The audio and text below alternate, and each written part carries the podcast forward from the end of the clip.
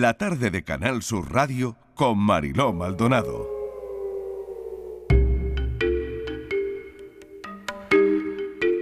Momento para la tarde en tu búsqueda con Patricia Torres que vuelve. Eh, Patricia, bienvenida. Buscan a un nicaragüense desaparecido en el viso del Alcor. ¿Qué sabemos? Se trata, Mariló, de José Bismarck Jarquín Martínez, cuya búsqueda fue activada inmediatamente por la Policía Nacional, uniéndose posteriormente la Guardia Civil. José lleva desaparecido desde el pasado 21 de mayo, cuando fue visto por última vez en la localidad sevillana del Viso del Alcor, donde reside. Tiene 38 años, mide unos 60, de complexión gruesa y tiene el pelo y ojos negros. Se trabaja con varias vías de investigación, incluso con testimonio de algunas personas que afirman que lo vieron en Sevilla Capital poco después de su desaparición. La, investigación Mariló se está realizando sin descartar ninguna hipótesis, así que vamos a seguir muy pendientes de cómo va evolucionando este caso. Otro caso, más de 15 días sin saber nada de José Aragón, desaparecido en Chiclana.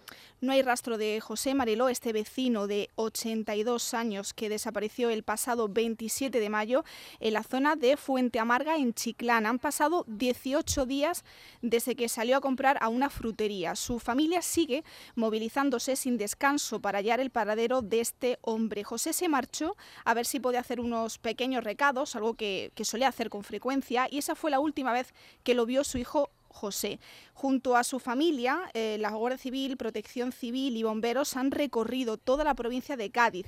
Los familiares están, imagínate, moralmente deshechos, pero todos los días se levantan con la esperanza de encontrarle. Ni las batidas con los vecinos ni las búsquedas con drones organizadas por las autoridades han servido para localizarlo. Hay una persona, un guarda, que asegura que lo vio en los esteros de Chiclana y le dijo que se tenía que dar la vuelta. Este hombre ha declarado ante la Guardia Civil y se ha realizado otra batida en esa zona, pero una vez más fue en vano. Toda la familia Mariló le busca y no se va a rendir hasta encontrarlo. Dos años sin noticias de Juan Carlos Aluz. Esto es eh, una desaparición que Em, ocurrió en Málaga. Eh, Patricia, ¿cómo va la investigación? Cuéntanos detalles. Pues por desgracia, Mariló, no hay avances en este caso. Hace dos años que la familia de Juan Carlos le busca desesperadamente. Este malagueño salió de casa de su madre con la que convivía en la zona de Portada Alta, en Málaga. Eran las tres menos cuarto de la tarde. Se dirigía eh, a casa de, su mujer para ver a su nieto en Gamarra, como solía hacer cada día. Cuando llegó al ver que su nieto no estaba en la casa, decidió irse a dar un paseo. Su mujer le pidió que no se fuera y que volviera a casa de su madre por el calor que hacía en, en aquella época. Sin embargo, decidió marcharse a caminar. Sobre las 7 de la tarde comenzaron a preocuparse. La madre de Juan Carlos llamó a su hija para preguntarle si se encontraba con él, ya que le parecía bastante extraño que aún no hubiese vuelto.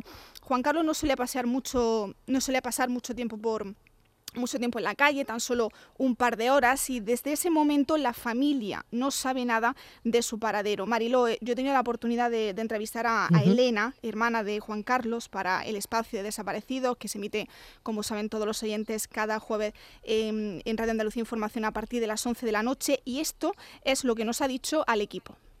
Tú no puedes cerrar esto porque si le ha pasado algo, que es lo que uno muchas veces se piensa, que le haya podido pasar algo, tú dices, bueno, ¿y dónde está? Si esa ha hecho algo, ¿a dónde?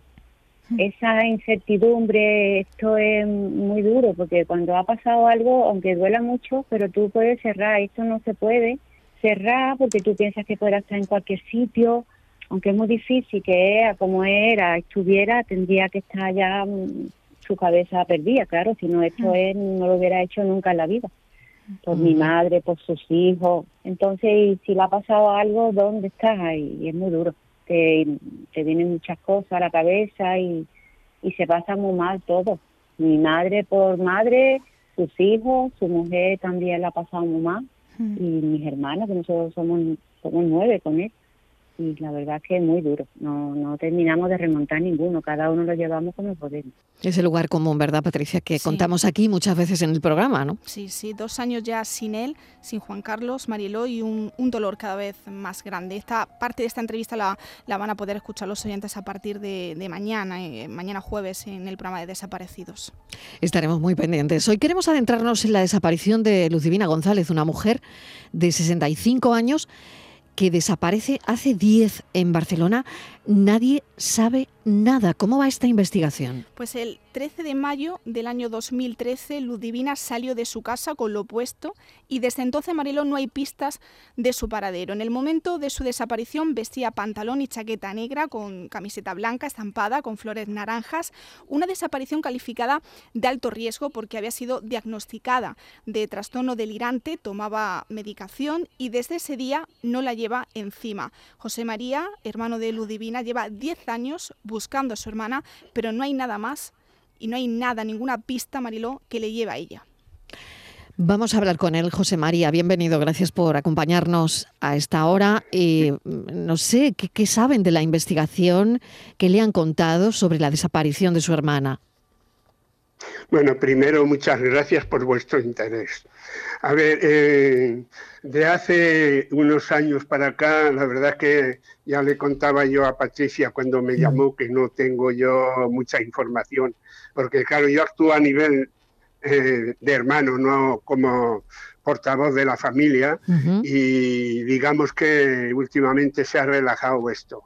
Y información sobre el caso, la verdad no hay novedad ninguna. Lleva usted 10 años buscando a su hermana. ¿Ha cumplido? ¿Cuántos ha cumplido usted? 81 años. Yo, eh, sí, yo tengo 81 actualmente. Por lo tanto, con 71. Y, y no pararé, no pararé de buscar.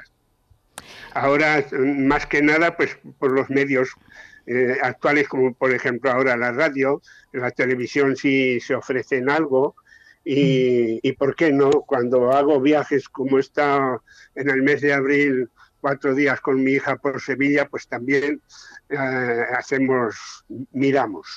Este es un caso abierto, un caso que sigue abierto. ¿Qué cree usted, José María, que pudo ocurrir? Bueno, eh, la información que tengo, porque claro, no vivo con ella, no vivía con ella, ella vivía con su marido y sus dos hijas, y no tengo información de que tuvieran malos tratos ni nada que se le parezca. Y como ya se ha mencionado ahí, tiene un trastorno delirante que es el que hace que se vaya de casa porque ella se cree que incluso el cartero cuando deposita las cartas en los buzones, pues le va a hacer daño. Uh -huh. O sea que Ludi esto, tenía miedo, ella tenía sí, miedo. Sí, uh -huh. sí. Por un trastorno eh, delirante. Sí, ella había estado tratada en un hospital. Uh -huh. Ella incluso había ido por su cuenta, sin contar con la familia, a, a ver un psiquiatra. O sea, que uh -huh. ella se daba cuenta de que no estaba bien. Y como se ha comentado ahí, sí que hubo indicios en un principio que, bueno, podían ser unos meses después de la desaparición. Me llamó una monja desde un centro san, donde les dan de comer ¿vale? Y, me, nos confirmó a mi cuñado y a mí que sí que había estado allí, que había pedido, además de alimento, eh, empleo.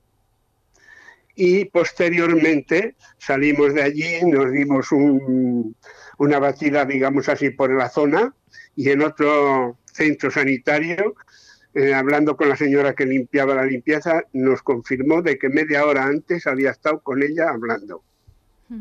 Y desde entonces para acá ya no hay indicios de nada, de nada. Realizaron tantas batidas, eh, kilómetros sí. y kilómetros, los carteles, las difusiones, pero nada, nada, Patricia, sí. no dio su resultado sí. aquello. Mm, han pasado 10 años de, de, la ausencia de, de su hermana, eh, José María. Eh, ¿Qué recuerda de esas sí. labores de búsqueda? ¿Qué es lo que no se hizo y se pudo hacer? Y no sé si usted cree que policialmente no se valoró, no se valoró la urgencia, el alto riesgo en, en la desaparición de su hermana. Yo, um, a ver, por lo que conozco, porque además mi cuñado, su marido, era policía, policía nacional jubilado ya. Por lo tanto, eh, tenía unos conocimientos de búsqueda. Y la información que nos han dado en comisaría, como también se ha dicho, es un caso abierto y mientras no haya eh, un, que den con ella o algo así, el caso estará abierto.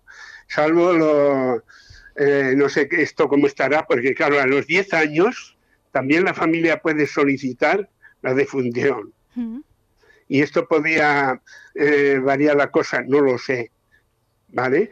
Pero que mm, últimamente ya con la familia no. A ver, las hijas, como, como es lógico, viven cada una en su casa, en diferentes poblaciones, sí, próximas a Barcelona, yo no las veo, yo con mi cuñado no puedo hablar de mi hermana porque se me echan llorar enseguida y no me da prácticamente explicaciones ninguna.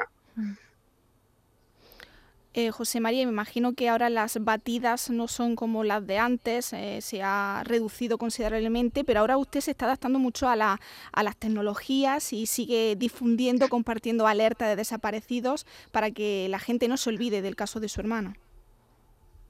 Sí, eh, me parece que he comentado, bueno, te mandé algunos datos, te mandé fotos y, formo parte de una asociación que es la primera asociación de, familiares de, desaparecidos aquí en, el Prat de Llobregat. ¿eh? Y por ahí ya tengo una ayuda, digamos. Eh, la tecnología lo que más uso es el Facebook y cada 11 de cada mes pongo su foto o incluso un vídeo que grabé para una periodista también lo suelo poner. Es decir, que usted no para. No, no para. imposible parar. No y una, cosa, una cosa más de la que prácticamente no se habla, o por lo menos yo no lo oigo, a lo mejor se habla, pero claro, todos los medios de comunicación no los oímos, que son muchos, ¿no?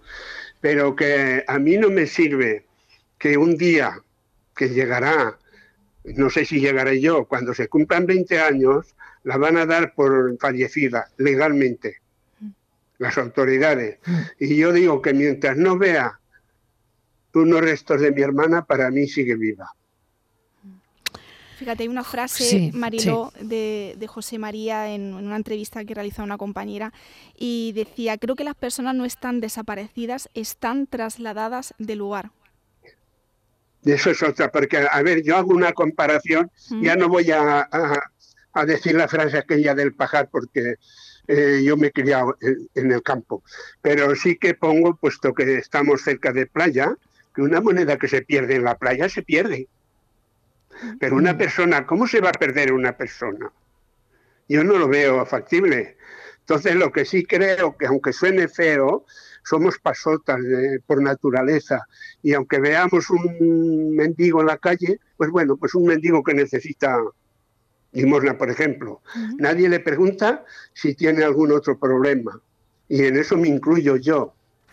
Y entonces mi lema, cuando pongo, como digo, cada once, es que la colaboración ciudadana es importante. Y tanto, y tan importante. Le agradecemos, igual que, José María. Igual que, perdóname, vuestra labor también es muy importante que lo difundís. En la televisión, como hay imagen, también, y bueno, eh, también he estado en televisión. José María, le eh, agradecemos enormemente que, también, sí. que nos haya contado su caso. Seguiremos muy, muy pendientes eh, como lo hacemos con todos los desaparecidos, con el listado que llevamos de personas desaparecidas en, la tarde en tu búsqueda, le deseamos lo mejor. Nos ha impactado la fuerza que tiene usted con 81 años, ¿no? Y, lo que nos ha dicho, que seguirá buscando a su hermana, eh, pues denodadamente, ¿no? Gracias, mil gracias. Yo quiero animaros a que ese programa aunque se, bueno, hoy sabéis que no solo se escucha en Andalucía, que se puede escuchar en todo el mundo, ¿vale? Y quiero animaros que sigáis, que sigáis, que es una labor encomiable. Y gracias a vosotros. Gracias, gracias a usted por esta entrevista y le mandamos de aquí toda la fuerza del mundo y un abrazo enorme. Gracias, José María. Un abrazo, Igualmente, José María. Gracias. Bueno, adelantamos. Gracias. Patricia, bueno, son casos que nos llegan al alma, ¿no? todos, todos, cada miércoles. Sí, adelantamos contenidos del programa Desaparecidos en Radio Andalucía Información. Jueves a las 11 de la noche. ya has comentado que hablaremos de uno de los casos que hemos tratado hoy en el programa. Sí, el caso de Juan eh, Carlos eh, Exacto. Pues vamos a tener también el placer de contar con la juez y escritora Graciela Moreno, una voz autorizada para que nos hable de Invisibles, esa novela que fue premiada por la Fundación QSD Global por contribuir a la conciencia social sobre las desapariciones. Y vamos a tener también el testimonio de Encarna, hija de Simón Rodríguez, que desapareció el 1 de febrero del año 2022 en el cerro de Andévalo, en Huelva, Mariló. Gracias, Patricia Torres. Está dentro de un instante.